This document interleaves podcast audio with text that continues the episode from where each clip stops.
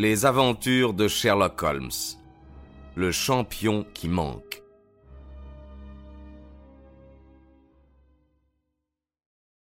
Une fois de plus, mon ami devait éprouver une déception. Il rentra le soir fatigué, sans avoir pu rien découvrir. Oh. Mauvaise journée, Watson, dit-il. Après m'être formé une idée générale de l'itinéraire du docteur, j'ai passé tout mon temps à visiter les villages de ce côté de Cambridge où j'ai fait jaser les habitants tout en prenant des notes. J'ai battu pas mal de terrain, parcouru les villages de Chesterton, Easton, Waterbeach et Hawkington sans obtenir de résultat.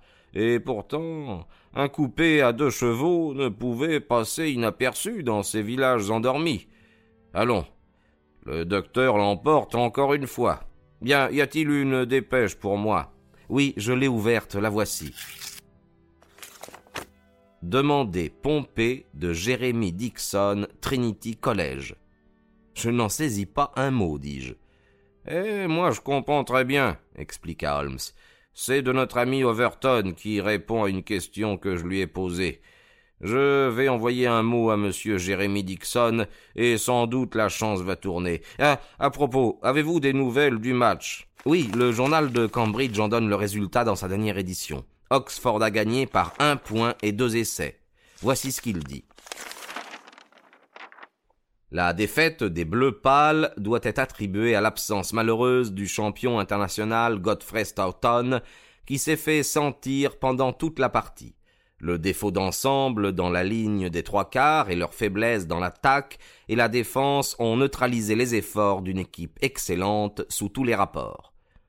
Allons, dit Holmes, les craintes de notre ami Overton se sont justifiées, mais en ce qui concerne le football, je suis aussi incompétent que le docteur Armstrong.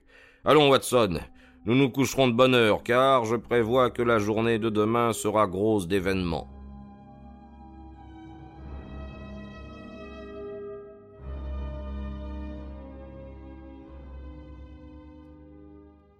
Je fus terrifié le lendemain matin en voyant Holmes assis auprès du feu et tenant à la main sa seringue de pravase. C'était la seule faiblesse que je lui connusse, mais elle m'épouvantait.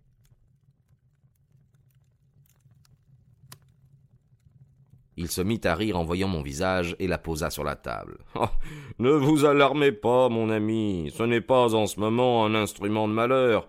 Ce sera plutôt la clé qui nous ouvrira cette énigme. C'est sur elle que repose tout mon espoir.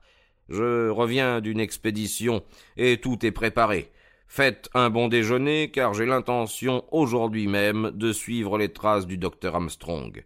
Dès que j'aurai relevé la piste, je ne m'arrêterai ni pour manger, ni pour me reposer jusqu'à ce que j'aie découvert son terrier. En ce cas, lui dis-je, nous ferons bien d'emporter avec nous notre déjeuner. Il va partir de bonne heure, car voici sa voiture à la porte. Peu importe, oh, laissez-le partir. Il sera très fort s'il peut aller à un endroit où il me soit impossible de le suivre. Quand vous aurez fini, descendez, je vous présenterai un détective dont la spécialité est précisément celle qui nous est nécessaire dans cette affaire. Quand nous descendîmes, je suivis Holmes dans la cour. Il ouvrit la porte d'une écurie et fit sortir un chien blanc et feu, aux oreilles tombantes, aux jambes torses, moitié bassé, moitié terrier. Je vous présente Pompée, dit-il. Pompée est le roi des chiens courants du pays. Oh, il ne court pas très vite, ainsi que vous pouvez le voir à sa structure, mais il a un flair étonnant. Eh bien, Pompée, vous ne menez pas le train d'un lévrier, mais cependant nous aurons peut-être de la peine à vous suivre, et je suis obligé, dans ces conditions, de prendre la liberté d'attacher votre collier à cette laisse de cuir. Allons, montrez maintenant ce que vous savez faire. Il conduisit le chien à la porte du médecin. L'animal flaira un instant, puis, avec un petit aboiement de satisfaction, il descendit vivement la rue, tirant de toutes ses forces sur la laisse. Une demi-heure plus tard, nous étions sur une route en pleine campagne. Qu'avez-vous donc fait, Holmes? lui demandai-je. C'est une ruse bien ancienne, mais qui réussit parfois. Je suis allé ce matin dans la cour du docteur, et avec l'extrémité de ma seringue, j'ai arrosé la roue de derrière de sa voiture avec de l'essence d'anis. Un chien de chasse suivrait cette odeur pendant des lieues et des lieues, et notre ami Armstrong devra aller loin, bien loin, avant que Pompée perde la piste. Oh. L'animal. Voilà comment il m'a roulé l'autre nuit. Le chien avait tout à coup quitté la route pour entrer dans un petit sentier rempli d'herbe. Un demi-mile plus loin, nous nous retrouvions sur une autre grande route où nous tournions sur la droite dans la direction de la ville que nous venions de quitter. Elle faisait un coude vers le sud de Cambridge et prenait une direction opposée à notre point de départ. C'est ce détour qui nous a trompés. Ce n'est pas étonnant si mon enquête dans ces villages n'a pas abouti. Le docteur a bien joué son jeu, mais on peut se demander dans quel but. Voici à notre droite, je crois, le village de Truppington. Voilà le coupé qui tourne le coin de la rue. Cachons-nous, Watson, où nous sommes éventés.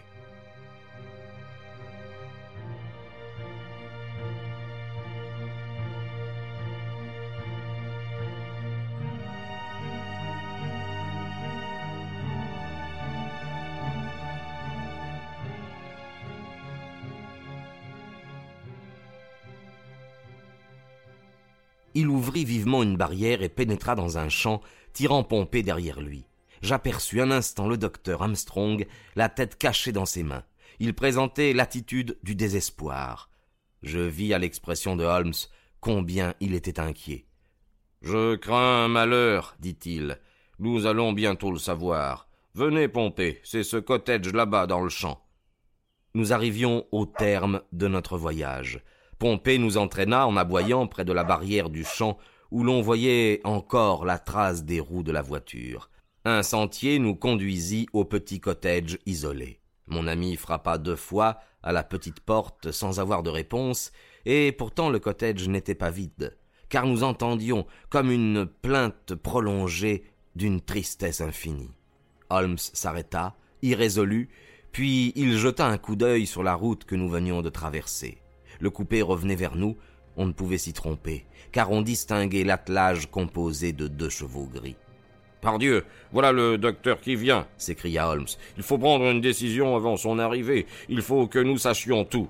Il ouvrit la porte et nous entrâmes dans le vestibule. Les plaintes que nous avions entendues ne faisaient que croître et devenaient de véritables sanglots. Holmes monta et je le suivis. Il poussa une porte entr'ouverte et nous nous arrêtâmes tous deux pétrifiés. Une femme, jeune et belle, était étendue, morte sur un lit. Son visage était pâle, encadré d'une masse de cheveux dorés, ses yeux bleus grands ouverts semblaient nous regarder. Auprès du lit, à genoux, la figure cachée dans le couvre-pied, se trouvait un jeune homme, le corps secoué par les sanglots. Il était si absorbé par sa douleur qu'il s'aperçut seulement de notre présence au moment où Holmes lui posa la main sur l'épaule. Vous êtes sans doute monsieur Godfrey Stoughton. Oui. Vous arrivez trop tard. Elle est morte. Le jeune homme était si affolé par sa douleur qu'il croyait voir en nous des médecins envoyés à son secours. Holmes, après lui avoir adressé des consolations de circonstance, commençait à s'efforcer de lui expliquer les craintes qu'avait causées à ses amis sa disparition subite, quand un pas résonna dans l'escalier, et le visage sévère du docteur Armstrong se montra à la porte.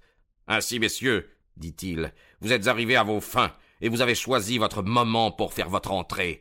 Je ne veux pas vous adresser des injures en présence de la mort, mais je puis vous affirmer que si j'étais plus jeune, votre conduite honteuse ne passerait pas sans que je vous punisse comme vous le méritez.